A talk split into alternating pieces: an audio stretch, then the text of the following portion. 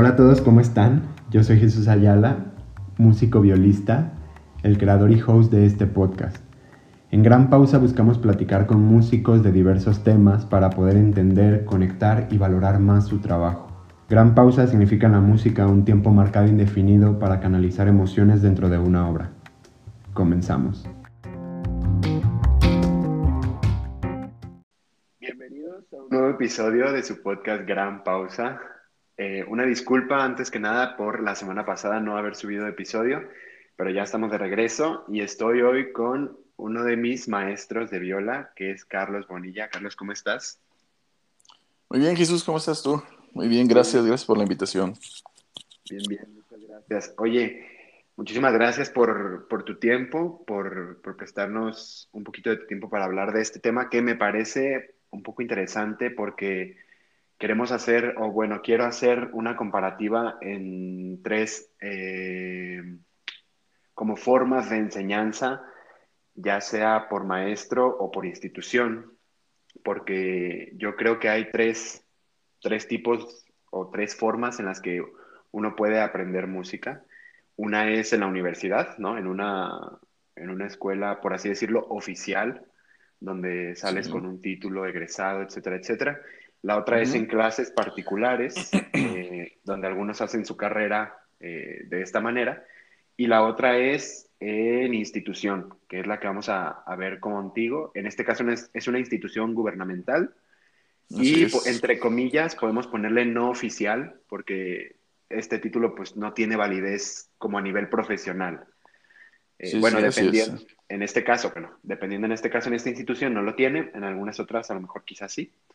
Pero bueno, eso vamos a hacer una serie de tres videos con diferentes maestros para eh, pues ver las diferencias, eh, ventajas, desventajas de cada uno.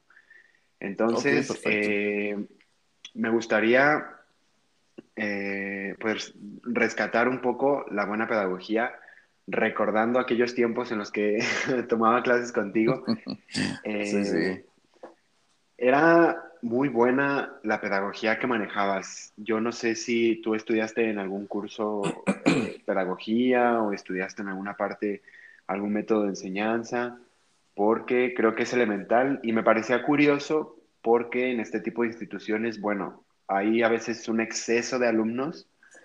Eh, en este caso tú impartías viola conmigo y también impartías violín, pero eh, no sé qué tan saturado de, alumnos estabas, eh, pero yo rescato muy, muy buena pedagogía. El método de enseñanza que, tenías, que tienes es muy bueno.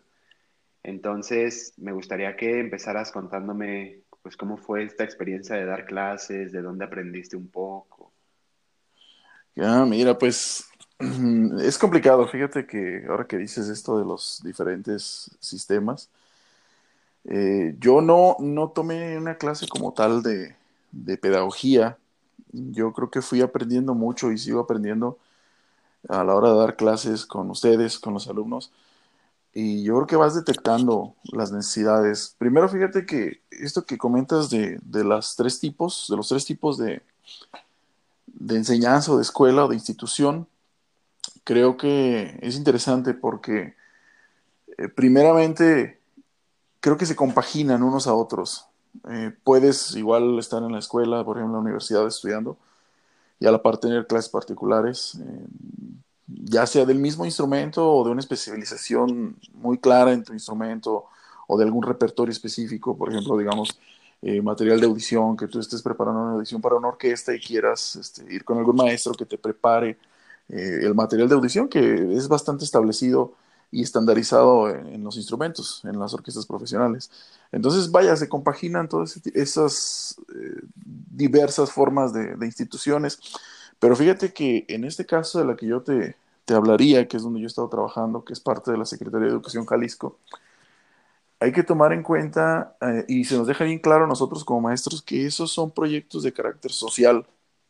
Entonces, como tú bien lo dices, no es, mm, una institución donde salgas con un título, donde la, el objetivo principal sea hacer músicos como tal, sino es darle a los chicos, a los niños, a los jóvenes una oferta eh, extracurricular, o sea, aparte de sus estudios eh, habituales de desarrollo artístico en este caso, ¿no? Porque también hay, hay que decirlo, también hay cuestiones de otro tipo de artes y también hay deportivas. Entonces, es interesante que ahí lo que es muy importante es no perder ese sistema social y tal vez ahí es donde recaiga un poquito lo que tú me dices de, mi forma de dar clases. Aunque fíjate que di clases un tiempo en la escuela de música también en la Universidad de Guadalajara, un pequeño periodo. Eh, finalmente sí, mi, mi metodología es más o menos la misma, ¿no? No sé, yo estoy convencido de que la música debe ser algo muy orgánico, debe ser algo que aprendamos sin tantos miedos. ¿Será que yo en mi experiencia como alumno también padecí mucho eso, ¿no?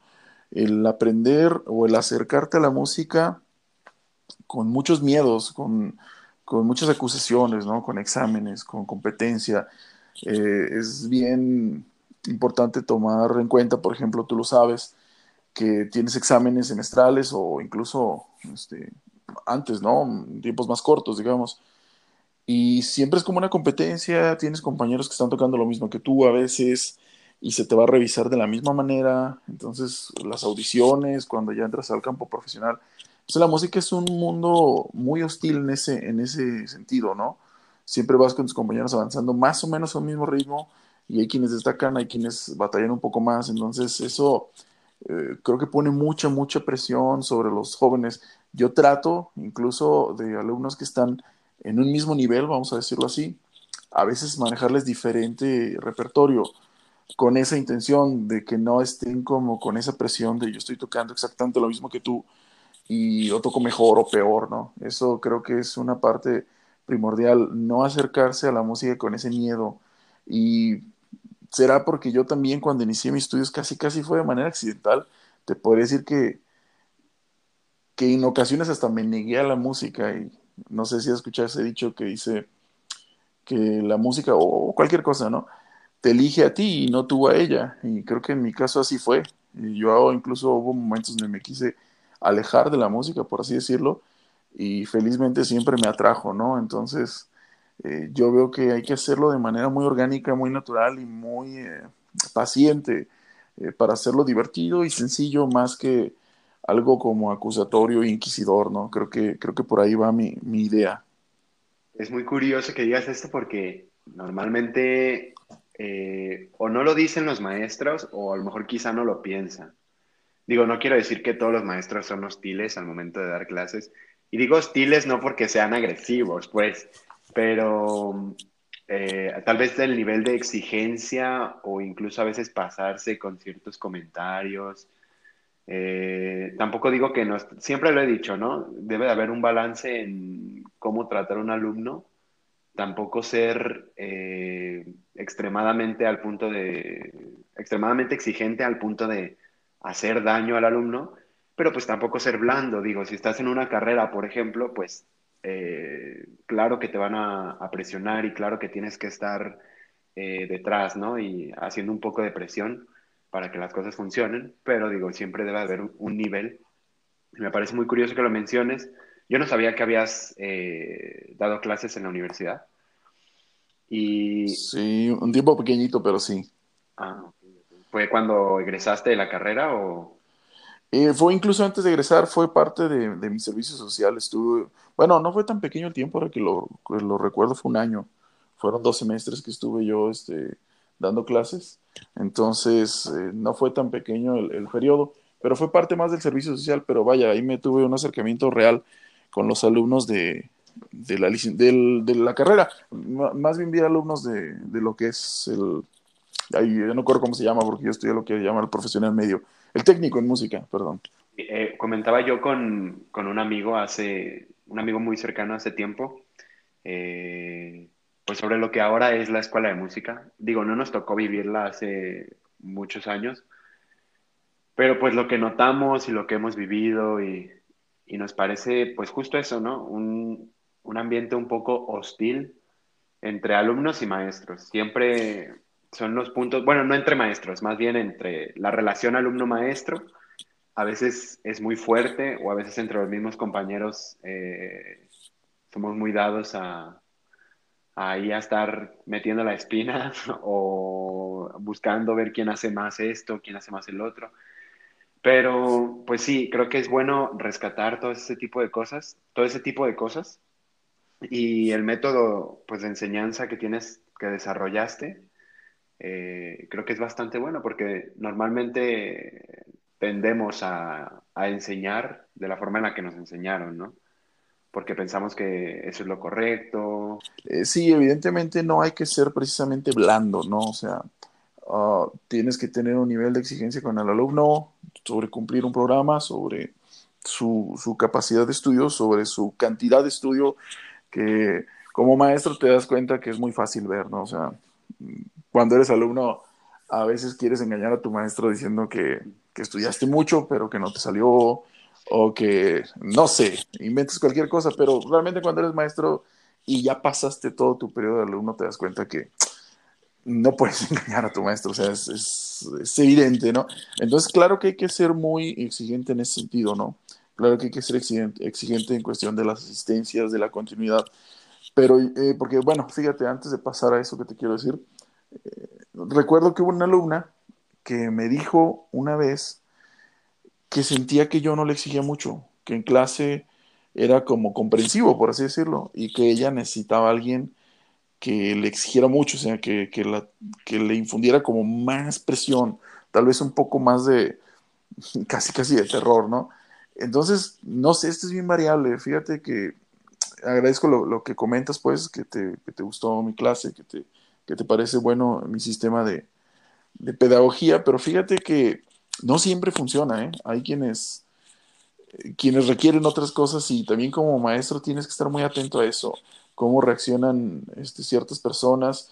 Eh, mm, te contaré una anécdota muy chiquita con una alumna muy pequeñita que tuve, tendría unos 12, 13 años, que me dijo, eh, iba muy de malas a clase ella porque no quería estudiar violín y tenía un talento espectacular, de veras.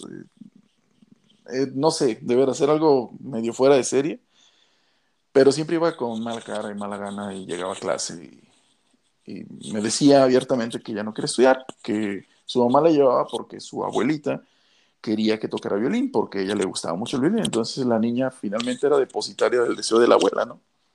Entonces para ella era muy difícil. Y yo notaba que ella reaccionaba muy lento, de muy mala gana a lo que yo le decía. Hasta que yo hablé con ella y le dije, mira, le comenté, le dije, mira, tú tienes mucho talento, para ti te parece muy fácil lo que haces porque simplemente lo haces, ¿no? Pero yo como maestro te puedo decir que esta facilidad que tú tienes es muy difícil de encontrar. Tienes mucho talento para la música. Le dije, pero tal vez no te guste y eso está muy bien. No tiene por qué gustarte. No porque te sea fácil, tiene que encantarte. Y le dije, ¿sabes qué? Vamos haciendo lo siguiente. Le dije, tú no quieres venir, ¿no? Me dijo, no. Le dije, pues yo te apoyo. Le dije, si quieres, te propongo lo siguiente. Que vas a estudiar tres meses. Vas a dar tres meses de estudio serio. Y vas a, este, a estudiar todos los días y lo que te diga y como te diga.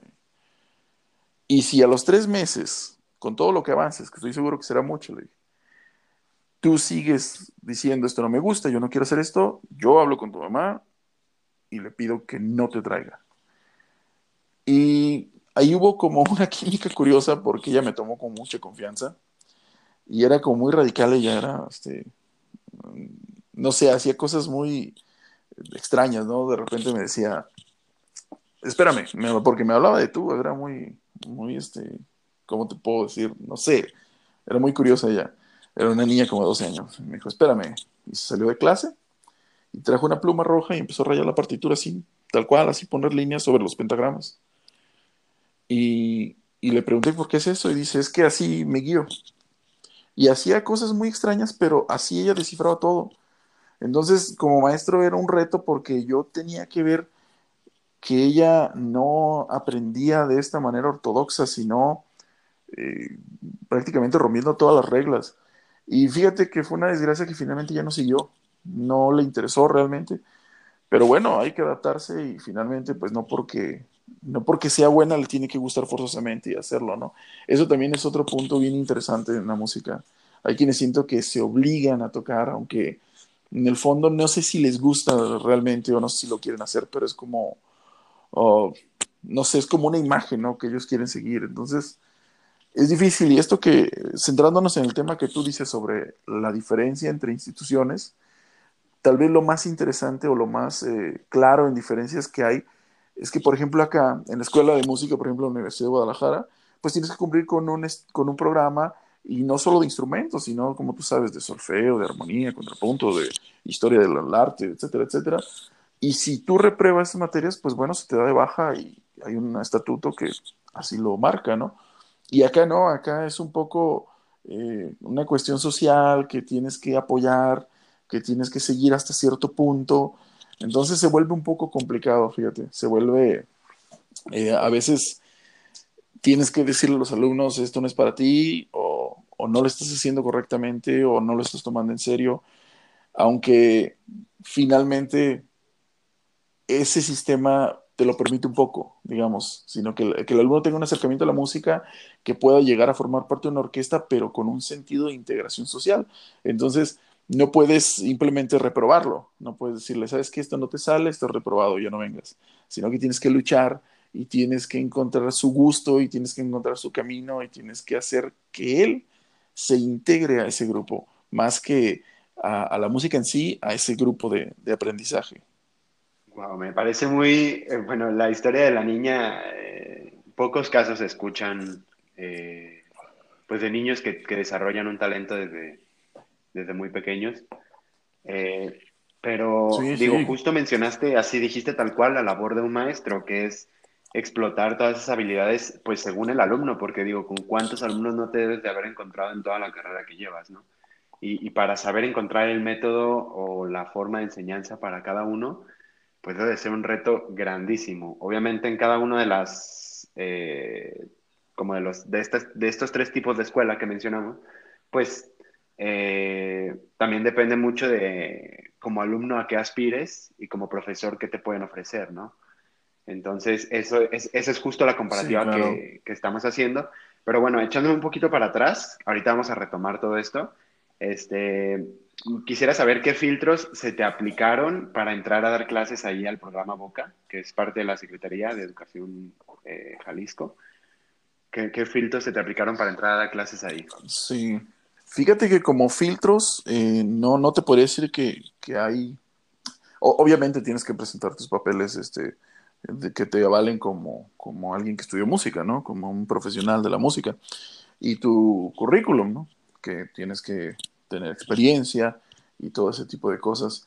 Pero yo creo que, fíjate que, como tú lo sabes, ese proyecto, al menos este actual, inició con el maestro Marlon Jiménez, que, pues la verdad yo le admiro muchísimo por su pedagogía, por su fuerza eh, de, por el arrastre que tiene con los jóvenes, eh, cómo logra hacer grupos muy unidos y también por su capacidad política, ¿no? Que, ha logrado, este es solo uno de los muchos proyectos que él ha logrado este, llevar a cabo. Entonces, eh, creo que el filtro más importante es el trabajo con él y la, digamos, la aprobación de él en el sentido de tus resultados, ¿no? cómo tratas a los jóvenes. Finalmente, cuando yo llegué ahí, mi, objetivo fue hacer una sección de violas, porque cuando empezó el proyecto yo no, no tenía maestro de viola. Entonces la orquesta estaba funcionando sin violas, por así decirlo. Entonces mi, mi labor principal fue empezar con jóvenes de cero y lograr tener una sección de viola. Esto me llevó pues por lo menos dos años. Y esto es lo padre y lo difícil de este trabajo, en, este tipo de instituciones porque es muy cíclico. Eh, hay, son como generaciones bien claras, yo te puedo decir así como nombres bien claros de pertenecientes a generaciones que han formado parte de las secciones de, de, de violas de la orquesta y son muy variados, son muy este, plurales, ¿no? Eh, y tienes que hacer como un trabajo de, inicio, de preparación, y de repente esos chicos o van a la escuela de música a formarse profesionalmente, o van a subir a otra cosa. Entonces tienes que tomar otro grupo de, niños, de jóvenes que no tienen nada de experiencia y volver a hacerlos otra vez. Entonces es como te voy a decir que es un poco cansado, pero es muy gratificante. Es como iniciar y, dejar algo. He tenido experiencias muy, muy lindas, pues, que alumnos que, que han logrado cosas serias, muy, muy interesantes. Bueno, tú mismo, este, que estás en tu proyecto y que seguiste como músico y que sigues estudiando, eh, es muy gratificante, pues. Y alumnos que te lo han dicho en alguna ocasión, ¿no? bueno, me lo acabas de decir y te lo agradezco mucho que, que les ha gustado mucho la clase, que aprendieron mucho y eso finalmente creo que es lo, lo más importante, ¿no? Y, y, como te digo, yo estoy convencido que los chicos que están ahí y que salieron de ese proyecto no serán malas personas en ningún sentido. Aprenden valores muy fuertes que a donde vayan, sea la música o otra cosa, estoy totalmente convencido que ellos no irán a un mal camino y creo que esa es la labor primordial al menos de este proyecto. Gracias por lo que dijiste, este, pero sí, entre mis amigos eh, que tomaron clases contigo, eh, todos, a todos nos gustaba mucho la clase que dabas. Claro, pues en, en algún momento ah, siempre eh, teníamos que saltar pues hacia otro lado. Es parte de la formación y nos costó, nos costó dejarlo un poco atrás, pero, pero sí, estamos muy agradecidos contigo y, y con, con, con, el maestro Marlon también, que, que tantos años estuvimos ahí en la orquesta y en este proyecto. Sí, este, entonces, bueno, eh, ya entiendo lo de los filtros, bueno, claro, como un trabajo, eh, bueno, los requisitos de un trabajo, ¿no? Que es el currículum, no sé, tu carta de presentación, tener los conocimientos, etcétera, etcétera. Em, sí, sí. Y pues qué bueno que, que, se haya preocupado el maestro Marlon por, por el trato que se le da pues a los alumnos, porque ahora entiendo un poco más todo el sentido del proyecto. Bueno, claro que lo veía, pero a lo mejor no estaba tan enterado de qué es todo lo que sucedía. Eh, y digo, a lo mejor hay un montón de cosas más que no sé, pero, pero es bueno pues que este acercamiento, porque a veces nada más se hace una audición o un pequeño filtro y bueno, listo, estás dentro. Pero creo que es importante buscar eh, pues maestros así, para que justamente den buenos resultados, como dices, que todas estas generaciones que ya pasaron, que sabes que ya salieron del proyecto y están haciendo cosas muy buenas y que van a seguir haciendo, que van a seguir siendo buenas personas no solamente en la música, pues creo que es bastante importante, ¿no? Y fíjate que, que es muy bueno también esta pluralidad. Yo creo que esto que, que comentas de, de, los filtros, eh, yo creo que es bien importante que haya diferentes tipos de maestros, diferentes tipos de enseñanza. Yo sí creo que de repente te puedes como como especializar en ciertas cosas o los chicos de repente necesitan algo como lo que yo puedo ofrecerles. Eh, no me gusta pensar que soy un maestro como, uh, ¿cómo decirte?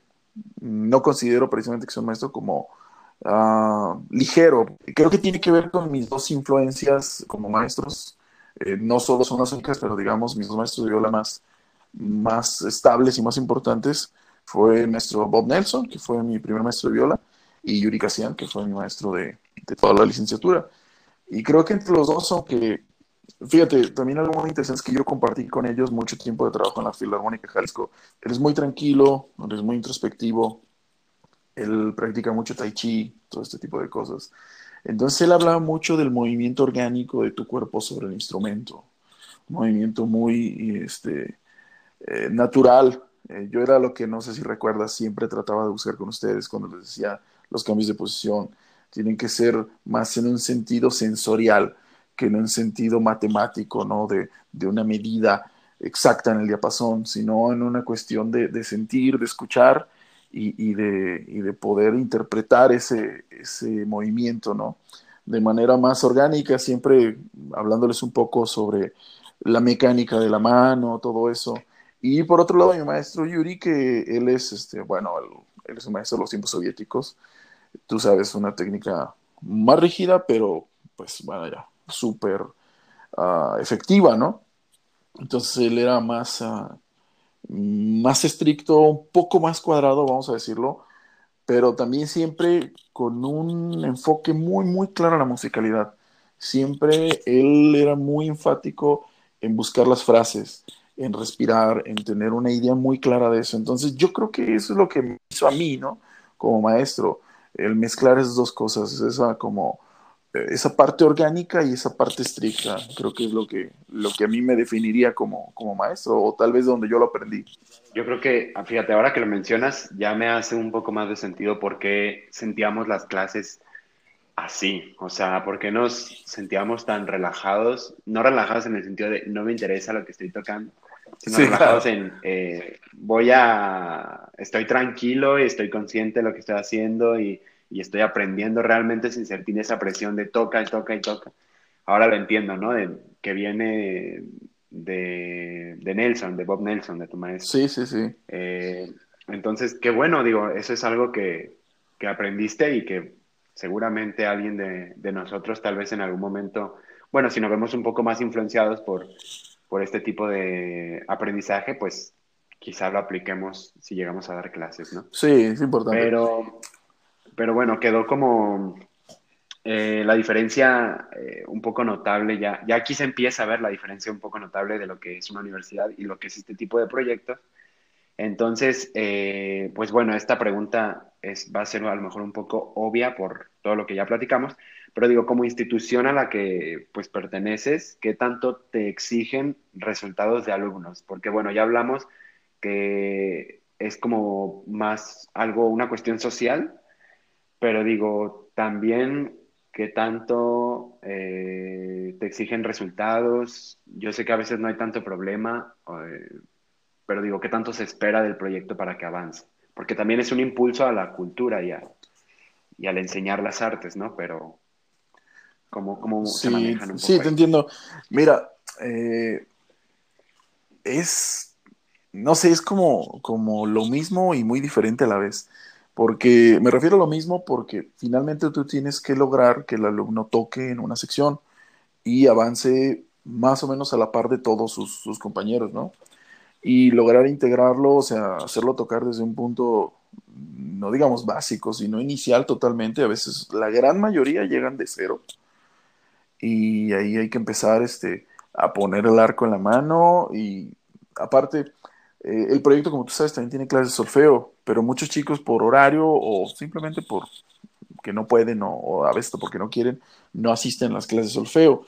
Y entonces uno tiene que enseñarles qué es una redonda y qué es una blanca y cómo remar y cómo leer. Entonces, para, con, el fin de empezar a ver un método. Entonces, en ese sentido es básicamente igual, pero como nosotros no hacemos una calificación semestral donde tú vas avanzando como la universidad, que es mucho más serio en ese sentido y estructurado, eh, ahí está la diferencia.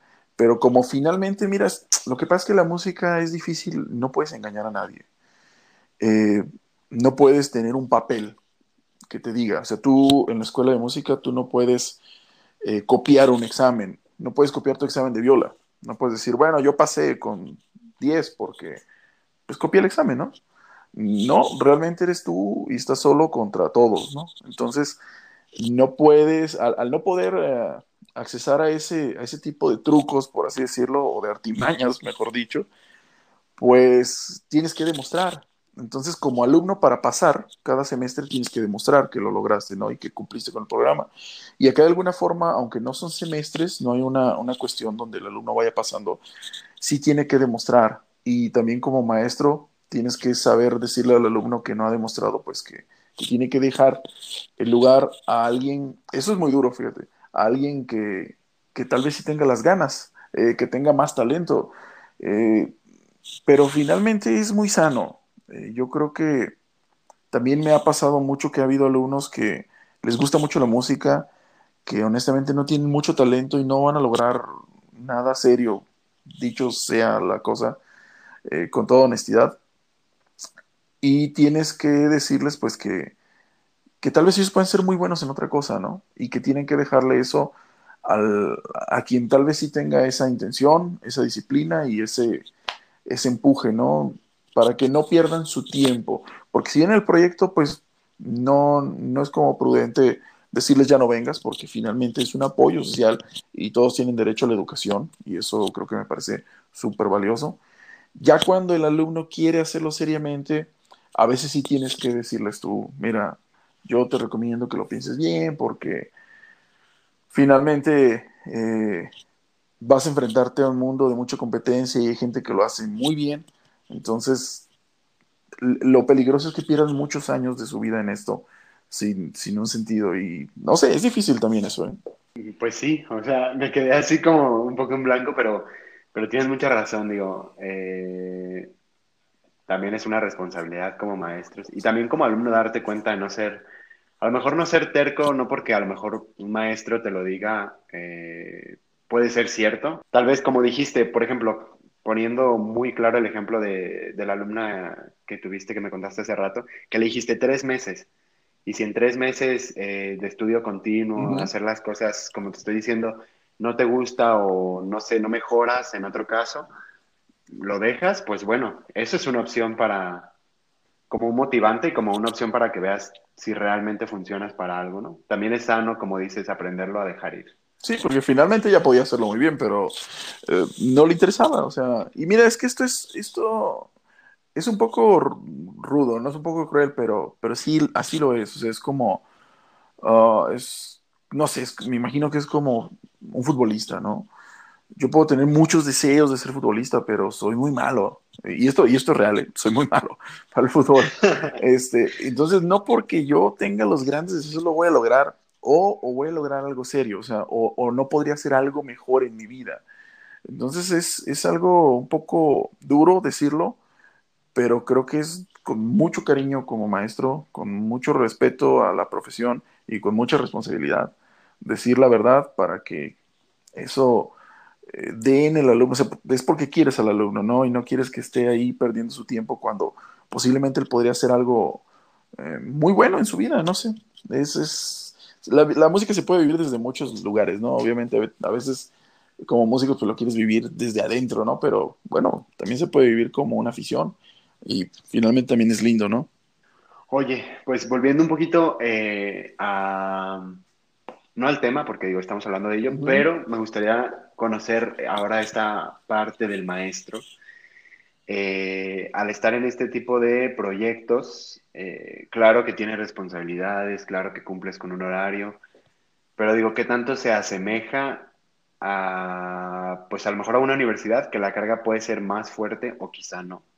Pero me gustaría saber eh, qué tanto, qué tan pesados a lo mejor son tus horarios o qué tan establecidos son, si te dan libertad de escogerlo, la cantidad de alumnos que a lo mejor tienes todo este tipo de cosas? Fíjate que es, eh, es parecido en el sentido que tienes una, una, carga horaria, ¿no? O sea, tienes una, una pues dicho de manera correcta, una plaza por tantas horas eh, semanales, ¿no? Como en una universidad, también se tiene eh, tantas horas a la semana. yo creo que en ese sentido es muy parecido porque en la universidad también hay una sobrepoblación de alumnas y un déficit de maestros que hace que el maestro tenga que aceptar más de los que debería. Tú sabes que yo siempre me quedaba con tiempo, siempre iba retrasado porque eh, tenía que, no sé, me, me, extendía un poco con un alumno y eso te hace que te extiendas con el otro y con el otro y con el otro. Hay tantas cosas que decir y tan poco tiempo que se vuelve complicado en ese sentido. Yo creo que es parecido, es muy pesado porque no tenemos como un límite claro, decir, tú tienes que tener tantos. Y hay tanta demanda y hay tantos padres que llegan o los mismos alumnos y te insisten y van una, otra y otra vez. Y a veces no te queda más que aceptarlos. De, muy buena gana lo haces, pero de verdad es que estás sobrepasado de horarios y acabas dando clases eh, muy cortas. Y yo a veces de verdad tenía que sacrificar a algunos, eh, decirle que no a algunos nuevos alumnos porque eso iba a sacrificar a mis otros alumnos, ¿no? Entonces, eh, yo creo que en ese sentido es muy parecido, porque, o depende también la universidad, no sé, yo, yo me refiero a, la UDG en el sentido de que cuando estuve ahí, tenía que cumplir con una cantidad de horas y tenía que llenar horarios, pero son más los alumnos que el tiempo que tienes tú disponible. Tienes que invertir tiempo extra, tienes que... Yo he tenido alumnos que han venido aquí a mi casa a, tomar clases de, cuando estuve en la universidad, que venían los exámenes, vinieron aquí a casa a tomar clases, este, digo, totalmente eh, gratuitas, pues, no, no, yo no tenía ningún cobro por ello, porque no alcanzaba el tiempo, ellos tenían exámenes y para mí era como, yo veía su necesidad, ¿no? Y era muy difícil decirles, bueno, pues no es mi problema, eh, he tenido el tiempo que, que, tenía asignado contigo y de ahí arreglas, arréglatelas tú solo, ¿no? Entonces sí es difícil. Yo creo que es muy parecido. ¿eh? Es curioso porque digo, yo pensé que, eh, bueno, claro que siempre veía eh, que no solo tú, todos los maestros estaban llenos. Y también en la universidad, digo, pero pensé que había un cierto límite no sé, a veces en la escuela de música pues sé que se limitan y sé que rechazan a muchos eh, justo porque no hay cupos. Eh, en el caso de violín, que es el que a lo mejor un poco más notorio, son cinco maestros y aún así los chicos tienen clases de 15 minutos. Sí, sí, es que están sobrepasados. ¿no? Sí. Sí, sí, sí, hay, hay demasiados alumnos y, y, ya son los que están adentro, o sea, sin contar todos los que hicieron trámites y que sí pasaron exámenes y filtros, que solamente hace falta la aprobación del maestro. Eh, pero pues sí, también es una cosa de saber decir no, porque perjudicas a lo mejor a más gente que tienes detrás, ¿no? Como maestro hablando, claro. Sí, mira, en teoría, fíjate que sí puedes, o sea, sí puedes decir, bueno, hasta aquí, yo ya no, yo ya no voy a tomar alumnos pero te lo digo totalmente seguro, todos los maestros que estamos ahí en el proyecto Boca, tenemos de más, porque pues es mucha la demanda, ¿no? La necesidad y hay que apoyar. Fíjate que te voy a contar una anécdota muy, muy curiosa. No sé si conociste al maestro eh, eh, Carlos Pichardo. Él fue violinista de la Orquesta Filarmónica. Estuvo un tiempo ahí, ya se jubiló él. No sé si te tocó conocerlo. Conozco, pero nunca lo vi en el proyecto. Ah, mira, él, él estaba cuando yo recién inicié. Compartimos poco tiempo, como un año, tal vez dos, cuando yo, yo inicié en el 2013 ahí, en enero de 2013. Y un día llegó un, un chico, unos, eh, un, un, padre con su, con su niña, y me pidió este, clases. Y yo realmente lo, no estaba, estaba lleno, estaba súper lleno y le dije que no, que no podía. Y me dijo que iba a buscar a otro maestro que estaba ahí, este que era el maestro Pichardo. Ya cuando terminamos clases bajé y lo vi y esta, vi que la niña que llevaba estaba tomando como en el último horario, así el último minuto, alguna clase con él, su primera clase, como que le dijo, ven, pásate y, y te doy una clase, ¿no? Él sí lo aceptó y yo sé que él estaba súper lleno de alumnos, creo que era el que más tenía. Y, él me dijo que él había visto en esas personas que era gente que tenía necesidad, así me lo dijo, vamos a dejarlo simplemente así. Y me dijo, mira, a esa gente no le puedo decir que no, porque esa gente es a la que hay que apoyar. Y me quedó muy grabado como él, eh, yo la verdad sí dije, bueno, es que estoy sobrepasado, de verdad ya no puedo tomar más alumnos. Lo dije con, con toda honestidad, pero él pese a eso lo tomó porque él sentía y sabía su labor como maestro, dijo, es que hay que apoyar a esa gente. Y aunque habíamos llegado al, al, fin del horario, ya eran las 8 de la noche, yo bajé, él seguía dando clases porque sentía la necesidad de apoyar a, a, esas personas, ¿no? Entonces, no sé, así es la labor, es difícil, pero, pero también es muy gratificante, fíjate, es, es, es, es bonito ver que, que las familias pues, crecen y crecen más, más sanas porque Mira, yo cuando empecé a estudiar música, pues no existía nada de este tipo de cosas. Cuando yo empecé a estudiar música, la única opción como músico de orquesta, como violista, y fíjate, antes de, pasar a ese punto, eh, me gustaría comentarte algo de, de experiencia que tuve yo ahí en la universidad. Yo tuve a los alumnos de primer ingreso de viola y mi primera pregunta hacia ellos era justamente qué querían o por qué habían entrado a estudiar viola. Y me encontraba con respuestas como, ah, es que me gusta más el sonido de la viola que el violín, o cosas como, es que es más extraña, o les parecía como más, este, menos clásico que el violín, ¿no? Cosas así. Pero pocos se habían puesto a pensar que la viola es un instrumento específicamente de, de la orquesta. Yo les preguntaba si les gustaba la música clásica y me decían, pues sí, sí me gusta, sí, pero este, como que había muchas dudas, ¿no? Y yo les decía, bueno, ¿y te has puesto a pensar que la viola es un instrumento exclusivo de la música clásica? O sea, puede pertenecer a una orquesta, una orquesta de cámara, un cuarteto, pero pues no tiene cabida en otro, en otro género, por así decirlo, al menos no establecido, ¿no? No como el mariachi, por ejemplo, y los violines. Y como que se daban un, un tope de realidad, decir, bueno, realmente estoy aquí en esto. Y te digo esto porque, volviendo al tema, cuando yo empecé a estudiar eh, como violista, sí lo tuve claro, fíjate, yo sabía que lo único que había era la Filarmónica, la Filarmónica de Jalisco, y entonces eh, había que luchar desde nada hasta llegar ahí, si era lo que deseabas. Entonces, esto, estos proyectos a lo que me refiero con que la gente ha crecido más sana, yo le comentaba con, otro compañero maestro del proyecto, le digo, fíjate qué, interesante que los chicos, como ustedes, por ejemplo, y como todos los compañeros que tú tuviste cuando estuviste ahí, eh, tuvieron un acercamiento, por ejemplo, a la música de Shostakovich desde adentro a los 10, 12, 14, 15 años, ¿no? O, de Borjak o Beethoven. Eh, cuando, te soy honesto, yo a los 15 años ni siquiera sabía de la existencia de las sinfonías de Shostakovich. Entonces, y esto que lleve a sus familias a los conciertos y escucharlo y a, darle una apertura a todas las personas y a todos sus cercanos es, es un punto muy importante. Realmente toca a las familias, no solo a los alumnos, sino a las familias. Creo que ese es en donde está la, la gran fortaleza y la gran importancia de este tipo de proyectos. Lo que contabas de, de las entrevistas que, que te tocaba, bueno, las, las, preguntas que les hacías a los chicos, a mí me tocó en la entrevista con Manuel, eh, cuando ingresé al técnico, yo nunca la, nunca la voy a olvidar. eh, justamente me preguntaba eso, que, que por qué había entrado a viola, que si conocía música de viola, conciertos, sonatas. Y yo me acuerdo que sí le di respuesta a todo, ya algún, en algún momento me lo desmentirá, pero yo recuerdo que sí le di respuesta a todo y, siempre tuve claro el, a dónde quería llegar y por, por qué razón quería trabajar.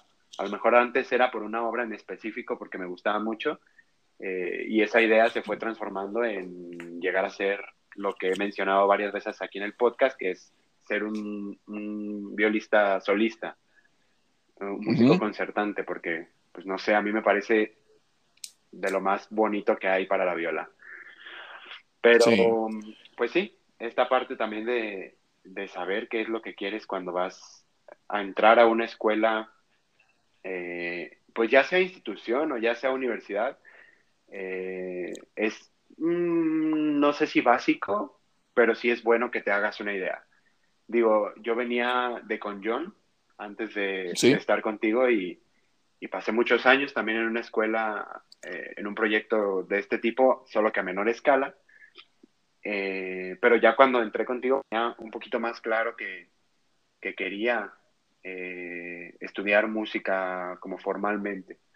Solo que estaba. Sí, ya seriamente. solo que ya estaba empezando a ver la escuela, a empezar a prepararme un poco, pero ya tenía un poco más en claro en la cabeza que, que realmente quería dedicarme a esto. ¿no? No, te comento que la viola también es una de las cosas que te, que te ofrece, ¿no?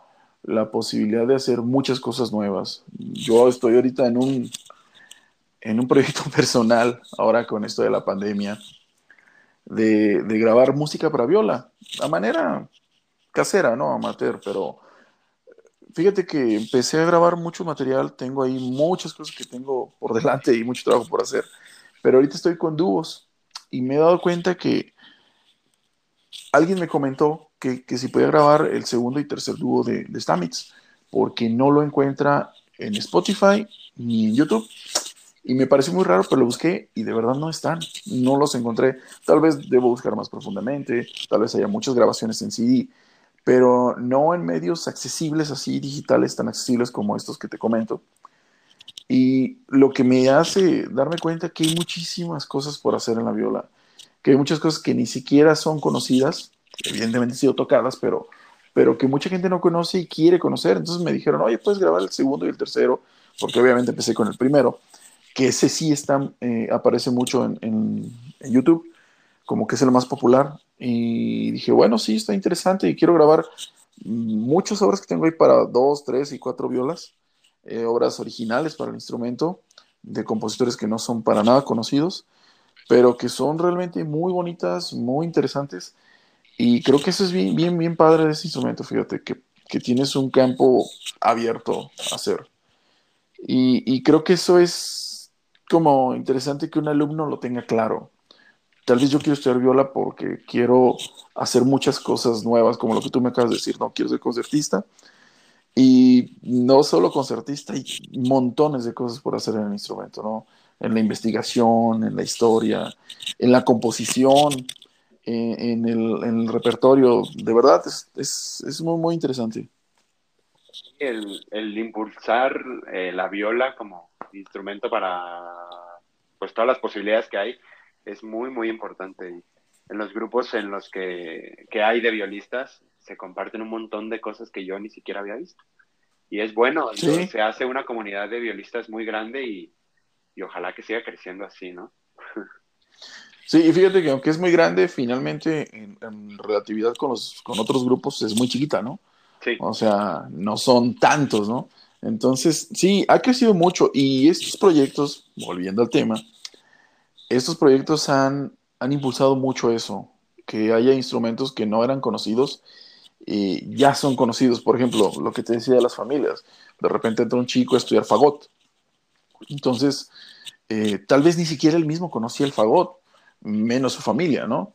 Entonces ya entre todos ellos empiezan a saber que el fagot es un instrumento que forma parte de la orquesta, cómo suena, qué funciones tiene. Y hay una apertura cultural mucho más grande, ¿no? Que, creo que es vital en una ciudad como la nuestra. Eh, hablamos de la música porque, bueno, eso somos, pero finalmente cualquier tipo de arte está sumando a, a una integración social y a un mejoramiento en la tranquilidad de la sociedad en general que tanto necesitamos, ¿no? Sí, sí, sí, claro. Oye, pues eh, ya hablamos, mencionamos un poquito de todos los puntos y, todo quedó muy claro. Lo único que me resta preguntarte, em, ¿cuáles son eh, los pros y los contras de este tipo de, institución en, en, las que perteneces como maestro y como alumno? ¿Qué es lo que tú puedes rescatar? Ah, qué buena pregunta.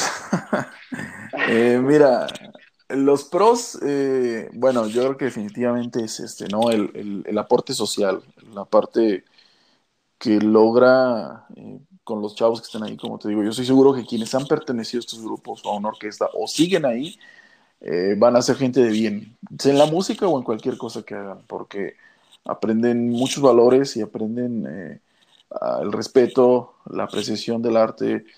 fíjate que yo un día lo comentaba con alguien, yo siento que la gente, por ejemplo, ahorita se queja mucho de la música nueva, ¿no? Que no es más que un reflejo de la sociedad. O sea, las artes reflejan a la sociedad.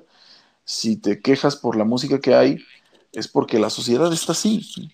Entonces, eh, una de las partes bien importantes que yo les decía es que yo siento que básicamente se ha perdido el valor de la estética. Eh, y al perder el valor de la estética, por ejemplo, al no poder valorar algo bien hecho y estéticamente, técnicamente bien elaborado, te hace aceptar cualquier cosa. Y eso aplica en cualquier instancia de la vida. Si tú oh, no sabes eh, definir y valorar algo que está realmente bien hecho y bellamente construido, técnicamente perfecto, aceptarás cualquier cosa, ¿no? Puede ser la música, puede ser comida, puede ser el respeto en la familia, en la pareja, aplica para todo. Entonces, yo creo que dentro de lo positivo, pues es definitivamente eso, ¿no? Como, como alumno creo que es lo que les deja. El punto negativo que les puedo, que le puedo yo ver a esto, yo creo que sería eh, que no está totalmente formalizado y que también se presta para, tomarlo muy a la ligera. Y por algún lado um, hay que ser muy enfático con los chicos, por ejemplo, eh, alguien que tiene estudiando dos años, vamos a decir tres años, ya una...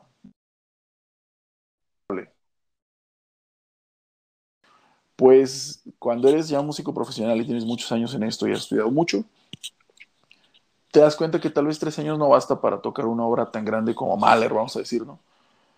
Entonces tienes que siempre tener los pies en la tierra y saber que sí tocaste una sinfonía de ese tipo, que participaste, que hiciste tu mayor esfuerzo, pero hay que seguir siempre, o sea, no creerte ese punto, no decir, yo ya lo hice, ¿no? Entonces creo que es, no es un punto negativo, sino un punto a cuidar, que el alumno siempre sepa que, eso puede mejorar y que está en un proceso de formación, ¿no? Entonces creo que eso sería como, digamos, el punto negativo como alumno que creo que pueden tener. Como maestro, pues mira, como maestro es muy positivo, ¿no? Es muy gratificante eh, ver a los alumnos crecer y es muy gratificante aprender tantas cosas de ellos, ¿no? Aprender, porque no solo eres un maestro que te dice, aquí está el do y aquí está el re, eh, sino que a veces tienes que hablar con los chicos, a veces tienes que eh, hablar de cosas realmente, ¿qué te puedo decir? Mira, un día le tuve que hablar con, con un muchacho para decirle que se bañara, pero de manera muy, muy respetuosa, muy cariñosa, porque él era muy este, descuidado y yo hablé con él, le dije, mira, tienes que entender que en la orquesta tú estás muy cerca con la gente, tienes a tus compañeros muy, muy cerca y hay que ser muy respetuoso de ti mismo y de los demás. Entonces, no es bueno que se digan cosas de este tipo. Tú no eres así, tú tienes que ser alguien que se distinga por su por su musicalidad, pero por su pulcritud y por su respeto él mismo y a la gente, ¿no? y de repente es, es, difícil, ¿no? Es difícil decirlo, pero, pero es una labor que tienes que hacer con mucho respeto y con mucho cariño de verdad hacia ellos. Entonces, yo creo que como maestro, pues aprendes muchas cosas, ¿no? Eh, Sabes, me he enterado de gente que ha estado en pandillas, que ha, ha tenido todo ese tipo de problemas, sus familias, y tienes que hablar, tienes que tratarlos, a veces tienes que lidiar con, con pérdidas de ellos, de familiares. todo esto que te digo es, es cosas que he vivido. Obviamente no voy a decir aquí nombres, ni mucho menos, pero me refiero a que he tenido que actuar como, como psicólogo, como trabajador social. Entonces, es, es bien, pero es muy padre, es muy gratificante cuando te lo agradecen, cuando ves que algo aportaste, ¿no? Cuando dices, mira, parece que sí le sirvió. Eh, entonces, eso yo creo que es lo bueno. Y lo malo como maestro, pues, ¿qué te podría decir? Que tal vez no esté tan reconocido todavía, que, que yo veo que hay, una, hay un esfuerzo grande por parte del gobierno federal de, de hacer este, este proyecto ya a nivel nacional. Tengo entendido que en enero ya estará mucho más establecido eh, todo esto, todo este sistema ya a nivel federal que creo que sería lo bueno para que también los docentes, los maestros tengan una, un impulso más grande, una motivación más, más seria y que se reconozca. Creo que eso sería lo, lo único, digamos, malo, pero la verdad es que es bastante gratificante. Fíjate, qué buenos puntos rescataste. Yo creo que eh, hacen una gran labor los maestros. A veces no es su responsabilidad. Algunos, a veces podríamos pensar en, bueno, solo vas, te sientas y das clases, ¿no? Pero hacen muchísimo más y, y, hay muchísima gente, yo creo que la mayoría, que estamos muy agradecidos por todo lo que, por todo lo que han hecho por nosotros, eh, no solamente musicalmente. Y es muy bueno. Muchísimas gracias por, por hacer todas esas labores. Pues a, a todos los maestros siempre eh, les he agradecido. Con John tengo una muy buena amistad, a pesar de que hace muchos años ya dejé de tomar clases con él y, y siempre platico muy a gusto con él y todo, no sé, todo está muy tranquilo, pues es una gran persona, son unas grandes personas todos los maestros con los que he tomado clases. Y, ah, muchas gracias. muchas gracias de verdad por, por toda esta labor que hacen.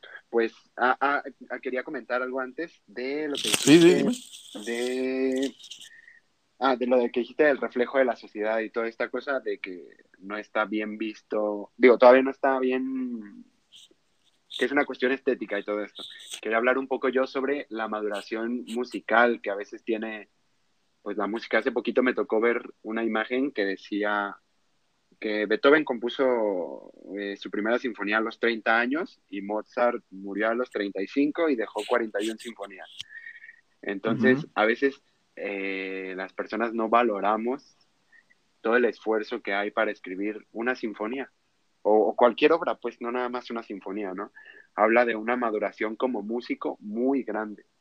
Digo, ¿qué alumno de composición eh, se gradúa y tiene una, una sinfonía escrita? Puede que lo haya, pero una sinfonía que esté bien escrita y que sea realmente buena y que, porque no solo es escribir música y ya, digo, sabemos que todas las sinfonías tienen un porqué y un significado mucho más atrás, mucho más allá de la música, pues. Entonces, eh, eso es bueno, pues, que, que, buscar rescatar un poco eso para que la gente o los que no son músicos eh, vean que hay un trabajo enorme y que no solo es cuestión eh, estética o de todo lo que se habla en la música actual o que digo, no nos quejamos, claro que también nos gusta y, y a veces está sí, se disfruta, ¿no? Sí, claro, siempre es sí, claro. pero hay una historia muy detrás, ¿no? en los primeros episodios hablé con, con Shakti, no sé si, si la conoces, eh, violinista. Mm, no. Ah, creo que sí, sí, sí. Ah, pues eh, justo ella hablaba que, mencionaba que toda esta música actual que conocemos, pues obviamente tiene raíces de la música antigua, aunque la gente a veces no lo crea, pero... No, por supuesto. Pero es así, o sea, la música tiene una historia grandísima y es importante pues conocerla un poco, aunque sea. No, mira, yo creo que la música, como todas las artes, resumen eh, historias de, la humanidad, ¿no? Eh, ahondando un poquito en, este, en esto que viste en internet, eh, fíjate, yo creo que es una carrera, como dicen, no, no de velocidad, sino de, resistencia. Dice Beethoven a los 30 años compuso su primera sinfonía, pero Beethoven fue tan grande y, y escribió solo nueve que a Brahms le costó 20 años escribir su primera sinfonía, ¿no? Porque después de la novena de Beethoven en aquellos tiempos, ¿qué podías escribir? O sea, eh, ¿qué podías crear que no fuera eso, o, mínimo a eso, o parecido a eso? Entonces, eh, son esfuerzos enormes, ¿no? O sea, son, esfuerzos de, de todo tipo, o sea, de entender una sociedad, de entender la psicología, de entender la cosmovisión. Eh, por eso Debussy llegó a hacer lo que hizo, ¿no? Hasta que él logró romper por completo algo, es que él logra componer algo nuevo. Mira, e, ese tema es súper interesante, no, no me quiero meter yo en él, pero es, es muy, interesante cómo hay que romper todo para que algo nazca nuevo. Entonces, la música es eso, finalmente es como se ha ido haciendo, ¿no? Por eso aparece Stravinsky, ¿no? y, lo rompe todo y, nadie lo entiende hasta que finalmente es valorado, ¿no? Entonces, solo pocos lo supieron ver en ese momento. Entonces hay que, hay que romper esa razón para poder liberar la imaginación. Entonces es muy difícil, pero son obras, por eso son inmortales, ¿no? Por eso se seguirá escuchando Bach a 250 años de su muerte eh, yo estoy seguro que en otros 250 años la gente va a seguir escuchando Bach. Y eso es impresionante, de verdad. Sí, sí, sí. Pues sí, un tema bastante complicado y pesado ese, pero, pero sí es bueno respetar un poquito siempre. Pues, sí, no, ese es interesante. Pues nada, Carlos, muchísimas gracias, oye, por tu tiempo. ¿Hay algo más que quieras agregar? No, pues gracias a ti, gracias a ti por la invitación. Es un gusto estar aquí en tu, en tu podcast que he escuchado. Me, me gusta, te lo dije en alguna vez, este, me parece muy interesante el esfuerzo que haces y, muy bueno. La verdad es que me da mucho gusto, me, siento honrado que me hayas invitado. Este, nada, pues seguir estudiando, eh, seguir con la música y, adelante, ¿no?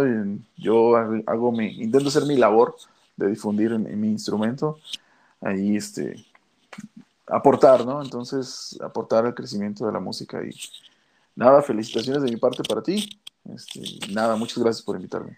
No, pues muchas gracias a ti por tu tiempo y por, por tus palabras. Este, agradezco mucho que, que hayas querido participar y contarnos un poco sobre esta experiencia y pues estaremos en contacto más adelante. Muchísimas gracias a todos por escuchar el episodio de esta semana y nos vemos la siguiente.